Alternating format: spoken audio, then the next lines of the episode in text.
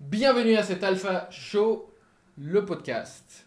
Aujourd'hui, je suis avec un invité spécial, Luc Gégère, fondateur de la méthode NERTI et spécialiste des déblocages émotionnels. Yes, profond, durable et rapide.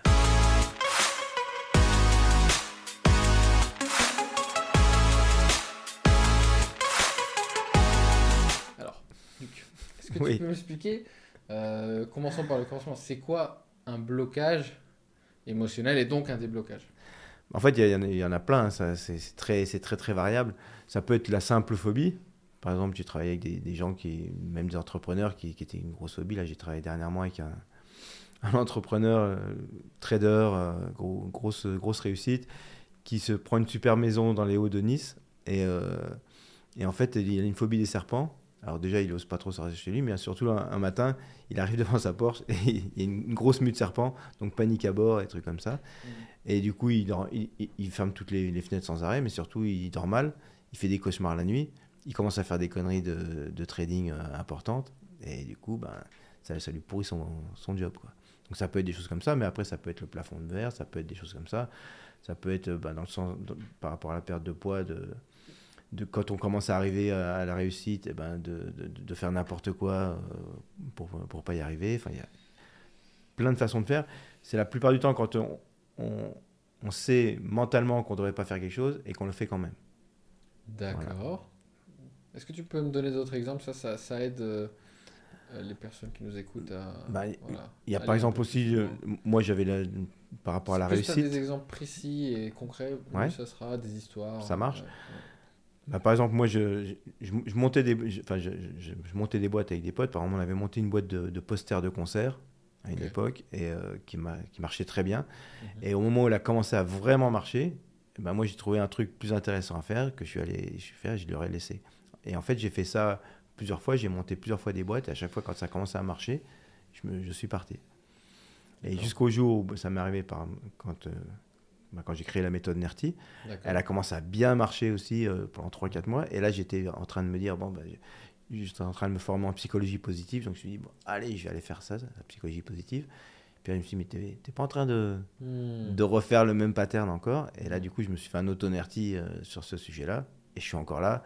On est, euh, c'était en 2014, donc euh, ça fait 9 ans. Et donc, je suis encore là. Donc, c'est que, c'est que j'ai dégagé le, j'ai dégagé le truc. T'as dégagé le truc. Ouais. D'accord.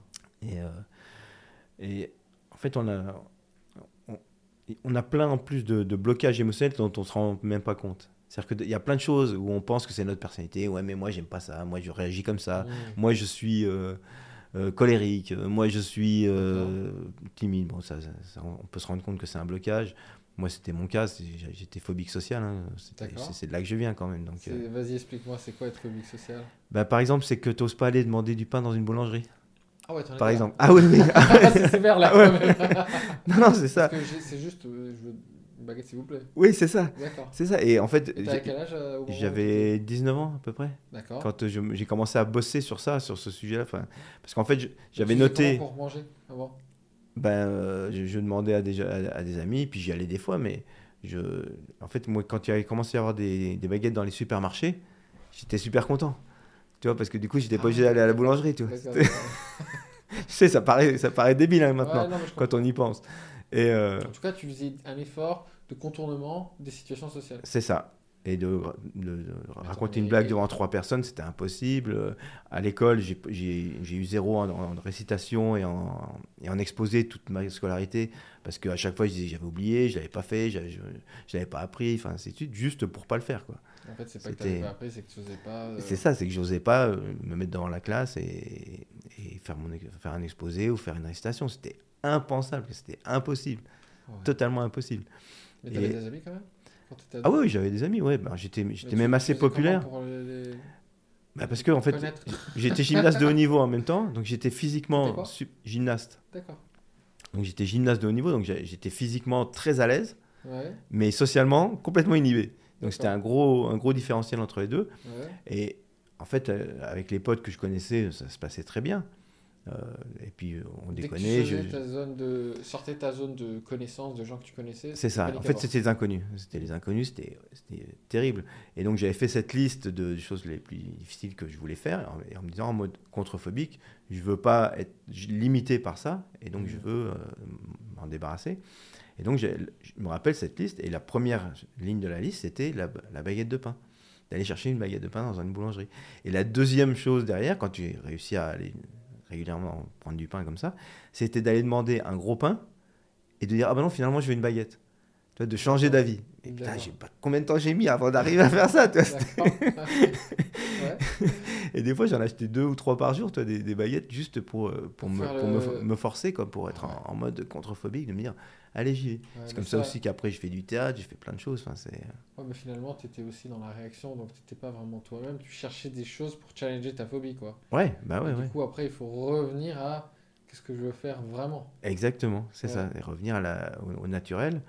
Et, mais en fait, tu ne peux revenir au naturel que quand tu as vraiment débloqué. C'est quand j'ai, à l'âge de, de 44 ans, où j'ai réussi à vraiment me libérer de la, de la timidité, genre, que là, j'ai commencé à pouvoir aller dans les directions de ce que je voulais, de ce que j'aimais faire, et vraiment.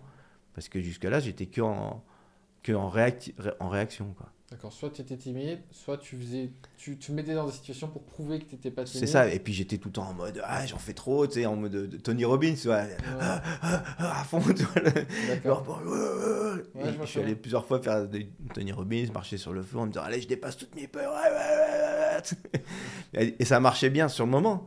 Bien sûr. Mais dès que j'étais fatigué, j'étais stressé, j'étais un peu, euh, un peu ouais, comme ça. des suradaptations en fait. T'étais en- Tu compensais, tu t'en Ouais, bah, c'est ça. J'en faisais, j'en des tonnes. Bah voilà, j'étais, je, je, je, je frimais à fond. Enfin, j'étais, ouais, c'était pas naturel du tout, quoi. Du coup, Mm. j'étais, enfin, c'était, c'était pourri, quoi. Enfin, c'était, c'était pas, c'était pas vraiment moi. Et du coup, tu te bah, fatiguais tout seul, j'imagine. Euh, ouais, et puis surtout, je flippais toujours d'être démasqué en plus. Hmm. C'est-à-dire que j'étais à fond, et puis dès que quelqu'un me, me challengeait un peu, que j'ai un peu des difficultés, euh, bah, je retombais, j'étais de nouveau, euh, comme ça. euh, je rentrais dans une salle, je- j'osais parler, parler à personne, enfin, c'était euh, Ouais. horrible. Ouais. Où je rentrais, le, je sortais en boîte pour aller, enfin, je voulais aller draguer. euh, j'avais passé toute la soirée à me dire putain, je vais y aller, allez, je vais y aller, allez, je vais y aller. Et j'y allais pas, je picolais.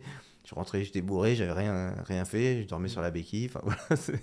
Ouais, euh, challengeant pour les, pour les gens qui nous écoutent. Je pense qu'il y a, il y a beaucoup de gens qui ont vécu des choses comme ça, soit la timidité d'aller aborder une, Mhm. une femme, par exemple, ou alors euh, effectivement des, des blocages émotionnels qui nous empêchent de réussir. Et, et qu'est-ce que tu peux nous, nous donner comme expérience où tu as une personne euh, qui avait un vrai blocage sur un sujet, par exemple entrepreneurial, et qui a réussi à débloquer ça?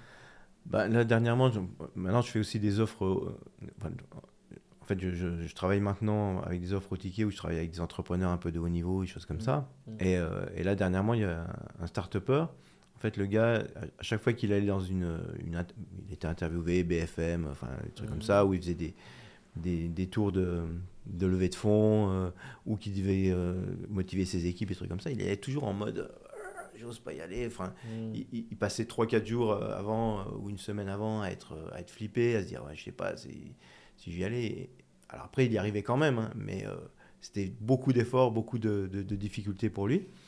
Et en fait, du jour au lendemain, euh, enfin, on, on a travaillé ensemble. Et en fait, son- son, son objectif, ce qu'il voulait, c'était de dire j'ai envie de. À chaque fois que je suis dans une situation comme ça, que j'ai envie d'y aller. Que je suis motivé pour y aller et que je, con- plutôt que d'y aller en, en mode je flippe à fond, c'est que j'ai envie d'y aller. je- Et du coup, on a travaillé ensemble et euh, on a réussi à faire, ça parce que lui, il a une grosse valeur humaine, une grosse valeur euh, relation humaine, relation ch- ch- chaleur humaine en petits groupes. Mais par rapport au grand groupe, il n'y arrivait pas. Et du coup, bah, déjà, on a enlevé la, réactivité émotionnelle qui était, euh, était sous-jacente. Et après, on a associé avec cette valeur importante du fait qu'il aimait les gens, que du coup, bah, quand il, allait dans des, des interviews, bah, il s'intéressait à la personne en face. Et du coup, bah, il, il- il était attiré, du coup, il était Ah, c'est génial, je, je vais pouvoir discuter avec quelqu'un, je vais pouvoir. Et, on, a- et du coup, ça s'est mis en automatique. Enfin, on, l'a- on, on a, on a programmé son cerveau pour que ça, ça se fasse en automatique, qu'il n'ait pas besoin d'y penser. Et depuis qu'il a fait ça, ça a tout changé. Quoi. Ça, Comme ils sont, comment ils se sentent maintenant? Bah, il se sent super bien et surtout, il recherche ces situations-là. Alors qu'avant, il les évitait, mais maintenant, il les recherche. C'est Et, plus fluide en fait, sa fluidité euh, professionnelle. voilà, c'est ça. Ouais. Ça a délesté des choses. euh, C'est ça. tranquille. c'est ça. Et du coup, bah, il peut être maintenant le, un, peu le- un peu plus l'image de sa boîte. Il peut impacter plus largement. Du coup, sa boîte, elle, elle cartonne bien. Enfin, donc, c'est en train de vraiment d'exploser.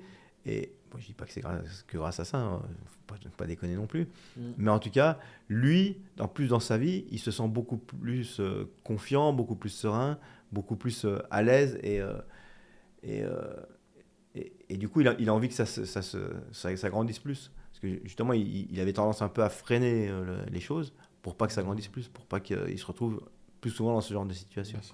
Et avec des, des équipes qui grossissent. Alors que là, euh, au contraire, il dit si on y va, go, c'est cool quoi. Et, Mm.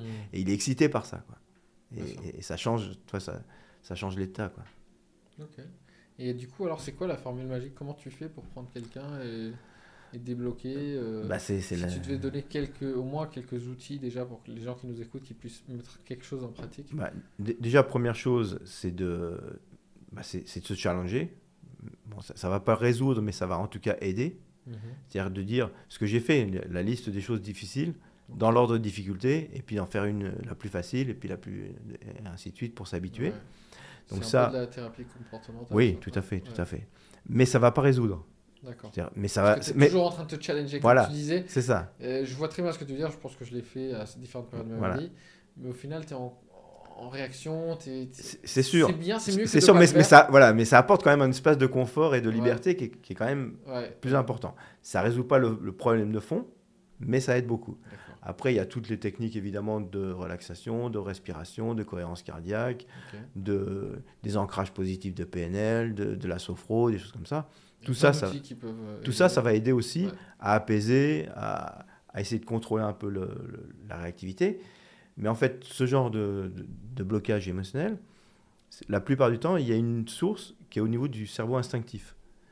Et malheureusement, le cerveau instinctif, il n'est pas accessible par toutes ces techniques. Donc toutes ces techniques, elles vont permettre de... ouais, ça va pas. Elles vont permettre de prendre un peu plus le pas dessus, prendre un peu plus le contrôle, de- d'arriver à... Comment je dirais euh, À dompter un peu le- le- le- La réactivité, la bête, voilà, c'est ça. Mais elle est toujours là, la bête. C'est pour ça que moi, quand je me retrouvais de nouveau en situation où j'étais fatigué, où j'étais stressé, ben, de nouveau, j'étais euh, tout bloqué, hein, incapable de, de parler. tu avais amélioré ton rapport à ces choses-là en te mettant Ouais. en contact, mais le noyau dur, il restait en fait. C'est ça. D'accord. Et il y a, il y a pas mal de gens, en tout cas, qui ne me connaissaient pas trop, qui disaient, moi, non, lui, qu'il est à l'aise, tout va bien, enfin, ainsi de suite. Après, Mhm. quand tu creusais un peu et que tu me regardais un petit peu, tu voyais bien qu'en fait, j'en faisais des tonnes. Et donc, c'était pas, c'était fake, en fait. C'était pas naturel du tout. Mm. Mais bon, pour la- les gens qui regardent pas trop, ça, ça passait, quoi. Et, euh, et après, ben, c'est la méthode que j'ai que j'ai créée, la méthode NERTI, hein, qui permet de- d'aller à la racine même de la, de la réactivité émotionnelle, c'est-à-dire dans le cerveau, le cerveau instinctif, en Tu peux expliquer justement ce que c'est le cerveau instinctif par Ouais. rapport aux autres, pour les gens qui nous. Ouais. Alors, le cerveau, en fait, c'est bien plus complexe que ça, mais c'est une façon de- d'expliquer qui est. Ouais, qui, qui- voilà, c'est un modèle qui permet de comprendre à peu près.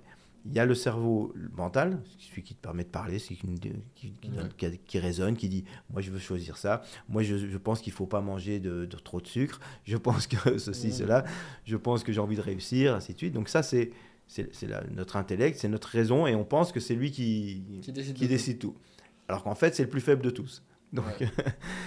après, il y a le, le deux- le deuxième niveau qui est le cerveau émotionnel. Donc Mm. lui, ce qu'il comprend, c'est j'aime, j'aime pas, ça me fait plaisir, ça me fait pas plaisir, ça me fait souffrir, ou, ça me- ou, ou- ou au contraire, ça, me- ça, ça m'excite, ça me fait du bien.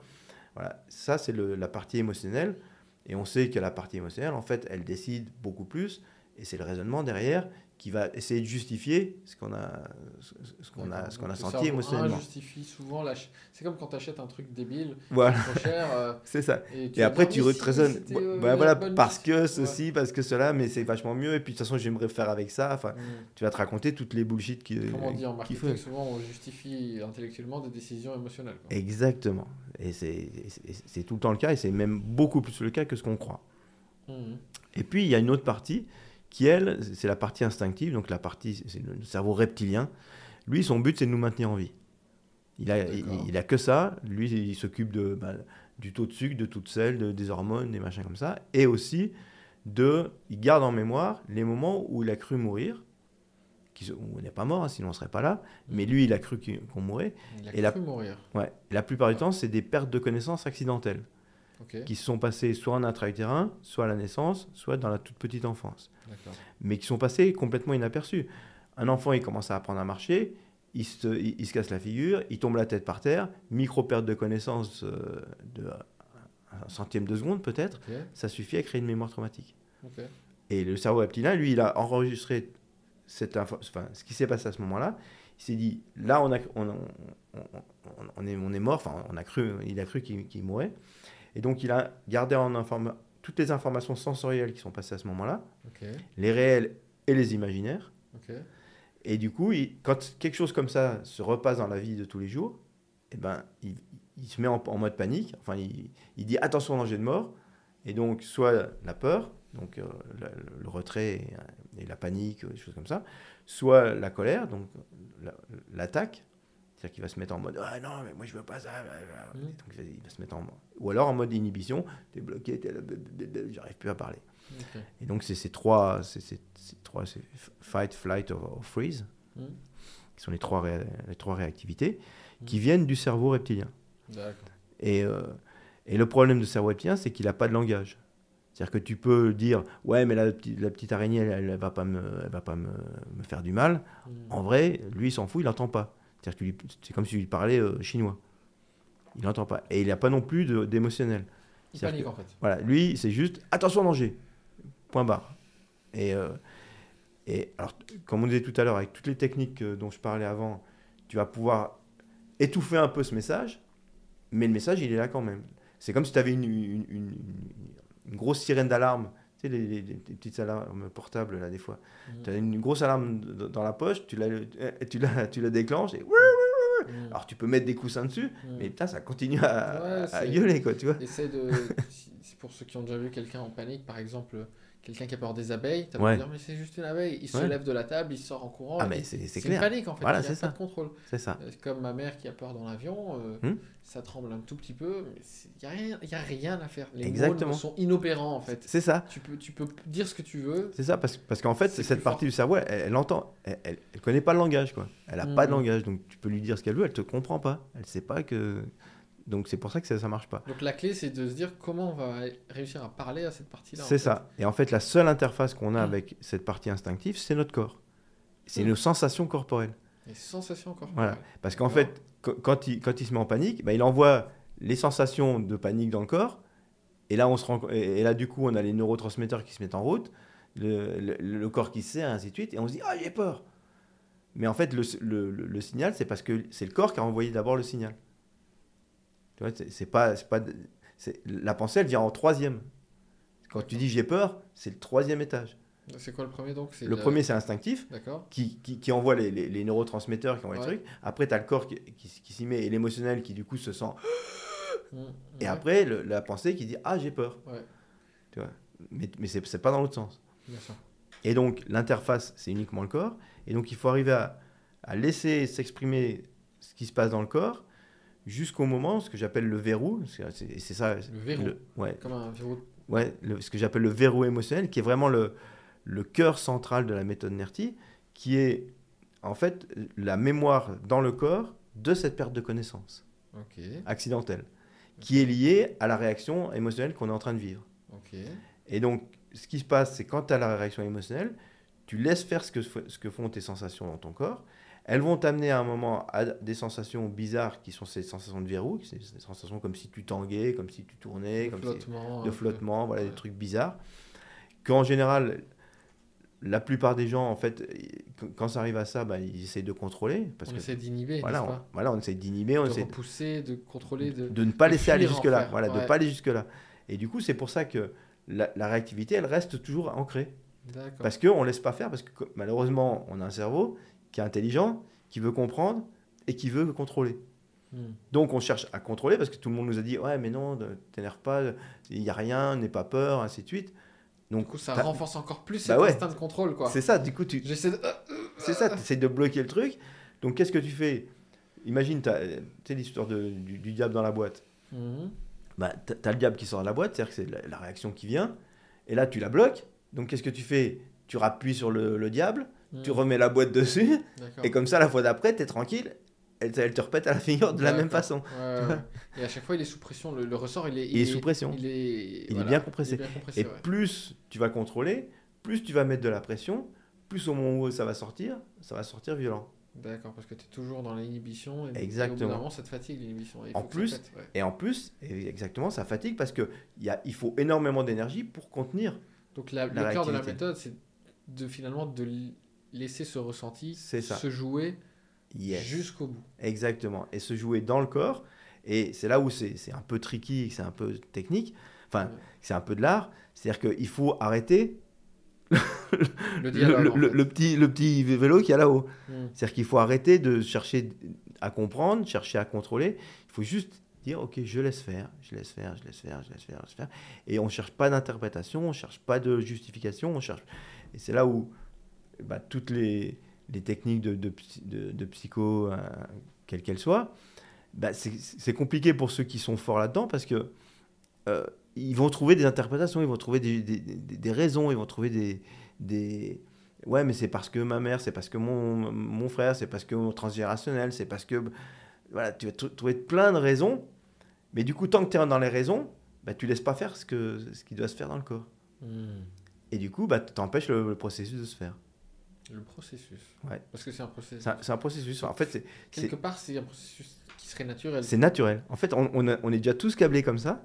ça. ça fait partie de nous, sauf que malheureusement, on ne le laisse pas faire. Ouais. Donc moi, en fait, j'ai rien découvert. J'ai juste découvert comment permettre à ce processus de, se- De de, se de, de se faire naturellement et, surtout de façon euh, ciblée. C'est-à-dire que, euh, par exemple, j'a- j'avais fait Vipassana. La, la toute première chose où je me suis rendu compte de, que, que le simple fait d'observer les Vipassana, sensations. Pour ceux qui. Ouais, Vipassana, en fait, c'est un stage de, de méditation D'accord. euh, de 10 jours, 10 heures par jour de méditation, Oh la vache. dans le silence, Dans le silence. c'est ça T'as pas le droit de te parler. c'est T'as ça pas le droit de te parler, c'est ça et, et la méditation, c'est la plus chiante du monde, mais vraiment, Ouais. c'est- insupportable. C'est-à-dire que pendant toute la journée, les trois premiers jours, tu observes juste ta respiration. C'est-à-dire que tu observes l'air qui rentre dans tes. Ah, 10 dans ton. Ah non, c'est pas possible. non, non, non, non. C'est taré, c'est complètement taré. Voilà.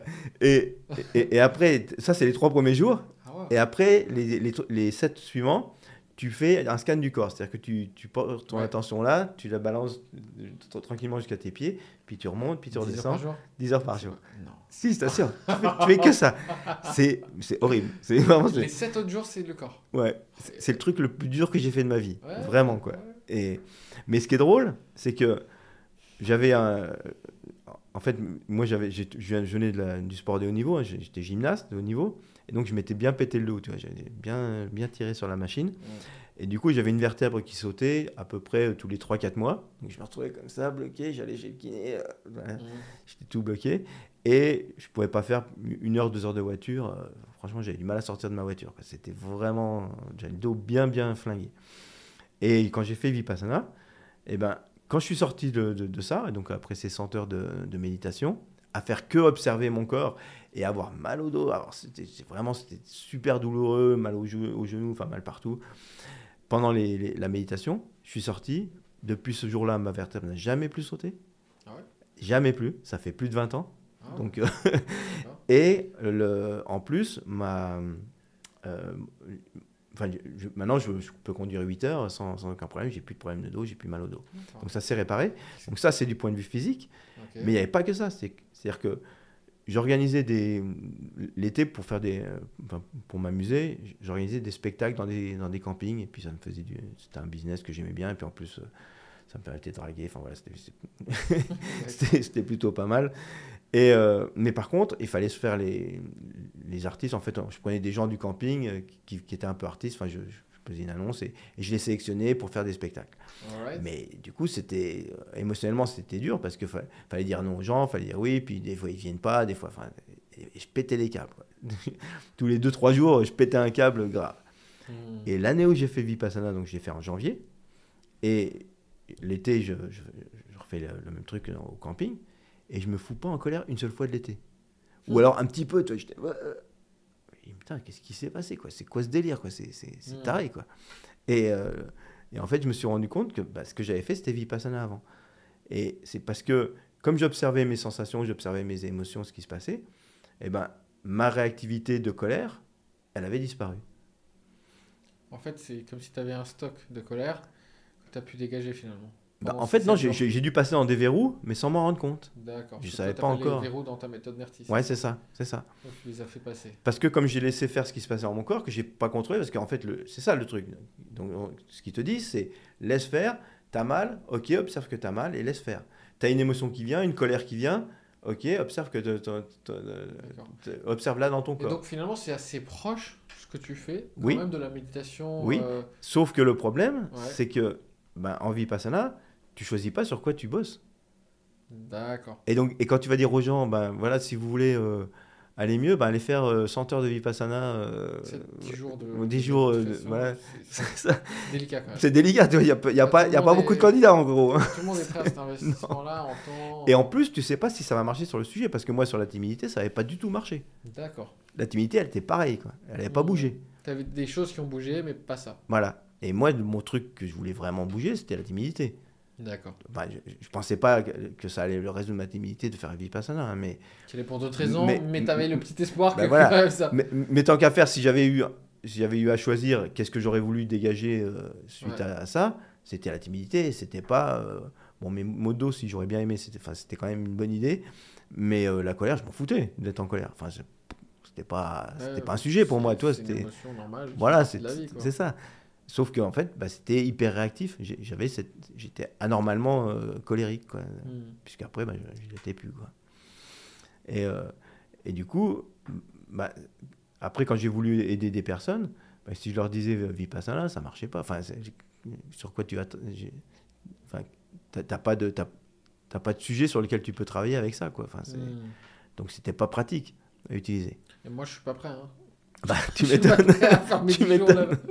Mais surtout quand tu gères une entreprise. euh, Ah bah ouais, j'avais pas d'entreprise à l'époque et j'étais, j'étais pas entrepreneur quoi. Ouais, Mais c'est délicat quand même. ouais. bah faut, faut avoir bien délégué. Ah, Faut bien avoir délicat. vraiment bien délégué Ouais, quoi. ouais. et puis avoir confiance dans la délégation quoi. Mm. C'est, c'est vrai que c'est pas, c'est pas évident du tout quoi.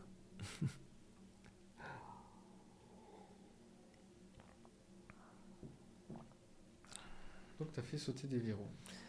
Oui, Donc, tu me disais, alors comment on est parti de là Parce que tu, on, on disait comment fonctionne la méthode. Du coup, Ouais. on disait, il faut laisser passer les choses. C'est ça. passer. Et en fait, faut laisser passer jusqu'à ce que ça arrive à, ce, à ces sensations bizarres. Ouais. Et en fait, c'est celles-là qu'il faut chercher, mais qui sont liées à la, à la situation à laquelle tu es. Et c'est là où, où, du coup c'est, spécifique. Mais ça, ça rappelle ouais, effectivement des techniques de méditation, de, De pleine conscience. pleine conscience. Ouais, tout à fait, que ouais, tout à fait. Ouais. Euh, Écartelé, il en parle pas mal dans Bien son sûr. aussi de ces choses-là, de laisser faire. Ouais, Euh, c'est ça. Donc on- finalement on, converge, on n'est pas. Ah mais de toute façon Tout est tout est lié, hein, bien, sûr, bien sûr, mais est c'est euh, ouais ouais. Sauf que cette histoire de, de verrou, je l'ai vu nulle part.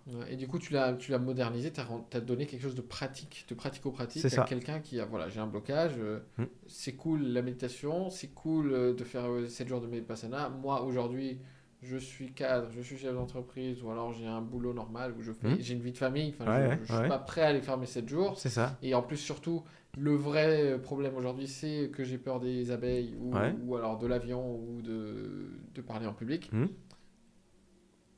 Euh, Enfin, fix this, please. Tu vois, C'est ça. par moi ce verrou-là. C'est ça, exactement. Donc, on vient de voir. Et, et là il y en a en Ouais. général pour euh, une demi-heure, trois quarts d'heure, des fois dix minutes. hein, ça, ça peut aller, ça peut aller des fois très vite. Euh, parce que et en fait cette histoire de verrou. Moi je l'ai découvert parce que j'ai vu des études qui montraient que suite à des des accidents de voiture avec des traumas crâniens, il y avait un, ça a été x4 à x10 le nombre de phobies dans les six mois euh, qui, qui se déclaraient Ah ouais Ouais. Ok, par rapport à la population normale. Donc c'est là où j'ai vraiment compris, parce que j'avais déjà repéré, c'était, comme j'avais déjà mon cabinet en fait, euh, quand euh, Tu disais quoi? Mon cabinet de thérapie, en fait, j'avais un cabinet de, de- de- ouais. de psychothérapie. Hmm. Parce qu'en fait, j'ai- bossé sur moi, sur cette timidité. Hmm. À partir de 16 ans, j'ai commencé à faire du dev perso pour, pour me sortir de cette timidité. Donc. Et j'ai tous les ans, j'a- j'a- j'apprenais une technique. Donc, je suis formé à au moins 15, euh, 15 techniques différentes. Je suis maître prêtre en plein de choses. Enfin, c'est Mhm. euh, euh, plus de, au moins une, ouais, euh, plus d'une quinzaine de, de techniques de, de méditation aussi, euh, de respiration, de machin. Ah, enfin, passionné. oui, bah, et puis surtout, j'étais, c'est, c'est plus que j'étais passionné, c'est que j'avais, euh, je voulais me sortir de, ce, de cette timidité, quoi. J'étais, j'étais vraiment, euh, euh, enfin, c'était insupportable, quoi, pour moi, Mm. parce que je m'étais tout le temps en train de se battre, tout le temps en train de, de, de, de vouloir prouver, de vouloir en faire, et donc t'es pas toi-même. Et puis en plus, dès que, enfin, moi j'avais peur d'être démasqué, Mm. c'est-à-dire qu'on voit que, que j'étais pas, pas, pas si sûr de moi. Pas légitime, ouais. Voilà. Et en plus de, de, enfin de toute l'énergie qui était, qui était prise par ça, quoi. Et puis au moment où, où, où je reperdais confiance, parce que en fait c'était un espèce de roller coaster permanent, quoi. Ouais. C'est-à-dire que Ah, une des- montagne russe, quoi. voilà des montagnes russes, c'est ça que c'était que. T'as des moments de surconfiance et puis. Et, sur des- et puis voilà quand je commençais à, à fatiguer, bah, je recrachais, j'étais des moments de, de déprime, Ah, ça de dépression hyper violente. Ouais. euh, plus, enfin, le nombre de fois où j'ai voulu me flinguer, euh, enfin, c'était. À ce point-là. Ah ouais, ouais, bah, j'étais j'ai plein de- de- d'exemples comme ça de, de Mm. moments, mais même, à- enfin, même quand j'avais 18 ans, je me rappelle un, un coup comme ça où j'avais une nana que je trouvais bien et puis je- j'arrivais pas à la- à la- l'aborder, un machin, et puis euh, jusqu'au jour où je la vois avec un autre gars et je me dis putain merde. Voilà. Alors qu'au final. euh, Alors que rien j'avais. Mais c'est rien passé, rien, rien de rien quoi. La. Enfin, vous pas en Ah non, non, on euh, n'avait rien du tout. C'était un film en fait. Ouais, total, total, Ouais. total. Et donc j'étais tellement dégoûté, j'étais en vélo, je me rappelle, j'étais sur, une petite route de, de campagne, parce que j'habitais dans la campagne. Mm. J'étais à vélo, il pleuvait en plus, euh, et je me dis, allez, je me tue, et je, je- je roule à fond, et je me jette dans le, dans le fossé, en me disant, je vais, me- je vais me fracasser dans un arbre qui est derrière le Tu fossé. vraiment- Quoi. tu t'es vraiment jeté dans le fossé? Ouais, ouais, Ah ouais. pour de vrai. Et mais malheureusement, j'étais gymnaste, donc du coup, je fais trois roulés boulets. Je me retrouve couché dans le, dans le fossé. Il n'y avait même pas assez d'eau pour me noyer. J'avais juste l'eau comme ça, tu sais, C'était juste dessus. comme un- Juste comme un con dans mon fossé. Là, je dis putain, je suis trop nul, quoi. Fais chier. Ouais. Voilà, Ouais, il y quoi. avait un petit peu de travail quand même à l'époque hein, à faire. hein. Ah bah ouais, bah bien sûr. ouais, Ouais. bah, c'est- c'est- Donc Je- Bon, après, c'est comme ça qu'on se retrouve dans, dans des, des recherches de psycho, de dev perso. c'est- ça. Et, et, et c'est en fait, c'est quelque part merci à cette difficulté parce que sans ça, bah, j'aurais pas trouvé la méthode Nerti. Mm. Et je n'aiderais pas aujourd'hui euh, 10 000. euh, enfin, j'ai 4000 personnes dans la formation en ligne euh, qui, qui ont fait AutoNerti, donc qui ont appris à le faire euh, sur eux-mêmes, par eux-mêmes, de- depuis chez eux. Euh, j'ai formé des maîtres prates qui impactent plein, plein de gens. enfin, donc c'est- et j'ai mon bouquin sur la, la méthode Nerti aussi qui a fait plus de 15 000 exemplaires. Enfin, donc tous ces gens-là, j'aurais pas pu les aider Mm. si j'avais pas fait ça, si j'avais pas vécu ça, tu vois. Donc quelque part, merci la vie. Et, et j'aime bien cette phrase qui dit euh, nos pépins sont nos pépites, mais c'est exactement ça, quoi. Les galères de la vie, en fait, sur le moment où tu les vis, tu sais que c'est, tu as du mal à, à- à penser qu'en fait c'est la meilleure chose qui puisse t'arriver, tu vois. Ouais, t'as du mal. Ça, en général, tu as beaucoup de mal. Mais en vrai, c'est ça. C'est que toutes les galères de la vie, si, tu arrives à, les- à bien les prendre et à les, à les utiliser, en fait, elles vont te faire euh, step up, quoi. elles vont te faire arriver à un, à un niveau supérieur. C'est un peu comme dans un, jeu- dans un jeu électronique, quand tu tapes le boss, tu arrives au niveau, euh, au niveau là, tu as, le gros boss, il est balèze, il est dur, t'en chies, t'arrives pas à le passer, euh, Mhm. tu réessayes 10 fois, 20 fois, 50 fois, puis un jour tu le passes, et t'es content, mais du coup tu arrives au niveau supérieur. Mm. Et là, bah, pareil, tu, tu vas galérer, et puis après tu auras un autre boss qui sera encore plus balèze. Mm. Bah, la vie, c'est un peu ça. C'est-à-dire que chaque boss, en fait, il, il t'ouvre le niveau supérieur. Et les difficultés de la vie, bah, c'est la même chose. Elles, elles nous ouvrent le niveau supérieur, que ce soit dans, dans notre vie de tous les jours, dans, dans l'entrepreneuriat, c'est pareil. Tu as des moments où tu es en grosse galère. Mm. Sur le moment, tu dis Alors parce que ça serait bien de prendre deux exemples, si tu veux Ouais, bien. ouais. Euh, notamment, il y a beaucoup de gens qui nous écoutent qui sont chefs d'entreprise, Ouais. ou cadres. Euh, L'exemple de l'entrepreneuriat, il est bien. Et après, si tu veux bien, allons sur un exemple, quand on a vu ça, plutôt de perte de poids Ouais, ou de galère avec le, la transformation physique, parce que j'ai des gens qui, euh, malgré le fait que tu leur donnes les bonnes méthodes, Ouais. la bonne nutrition, les plans, le machin, le sport à faire, ils le feront pas. Ouais. Là, il y a un vrai blocage. Là, Bah ouais. c'est plus de l'ordre du, du, du côté physique, euh, matériel en fait. Bah c'est ouais, dans la tête que ça c'est Donc, c'est- c'est pas un problème technique. C'est pas, ça marche avec tout le monde. Là, Bah Il n'y a pas de martien, je dis toujours ça. Mm. La biologie, c'est la même pour tout le Bah monde. Euh, Bah, si tu la- fais moins d'entrants et, plus de ça. sortants, forcément. ça les ça maths, marche, euh, la, la- la chimie, la, la Mm. biologie, c'est pareil pour tout Bah le ouais. monde. C'est la physique, les lois de la physique s'appliquent à tous, de la thermodynamique. Il n'y a pas de non. En fait, si ça marche pas, c'est que toi tu fais pas quelque Bah chose ouais, euh, et que tu respectes pas les règles de, de la perte de poids. Mm. Et du coup, le problème, c'est de se dire, c'est pas de se dire culpabilisons, c'est de se dire comment je fais pour comment je fais pour euh, revenir vers euh, justement ce, ce j'ai pas envie de dire droit chemin, mais donc euh, En, tout Aller cas, dans à- aller vers ce qu'on a envie. ouais, Voilà. parce que là il y a un blocage. Donc Mm. commençons par par le côté pro et après on Ouais. ira là-dedans. Ok. Ouais.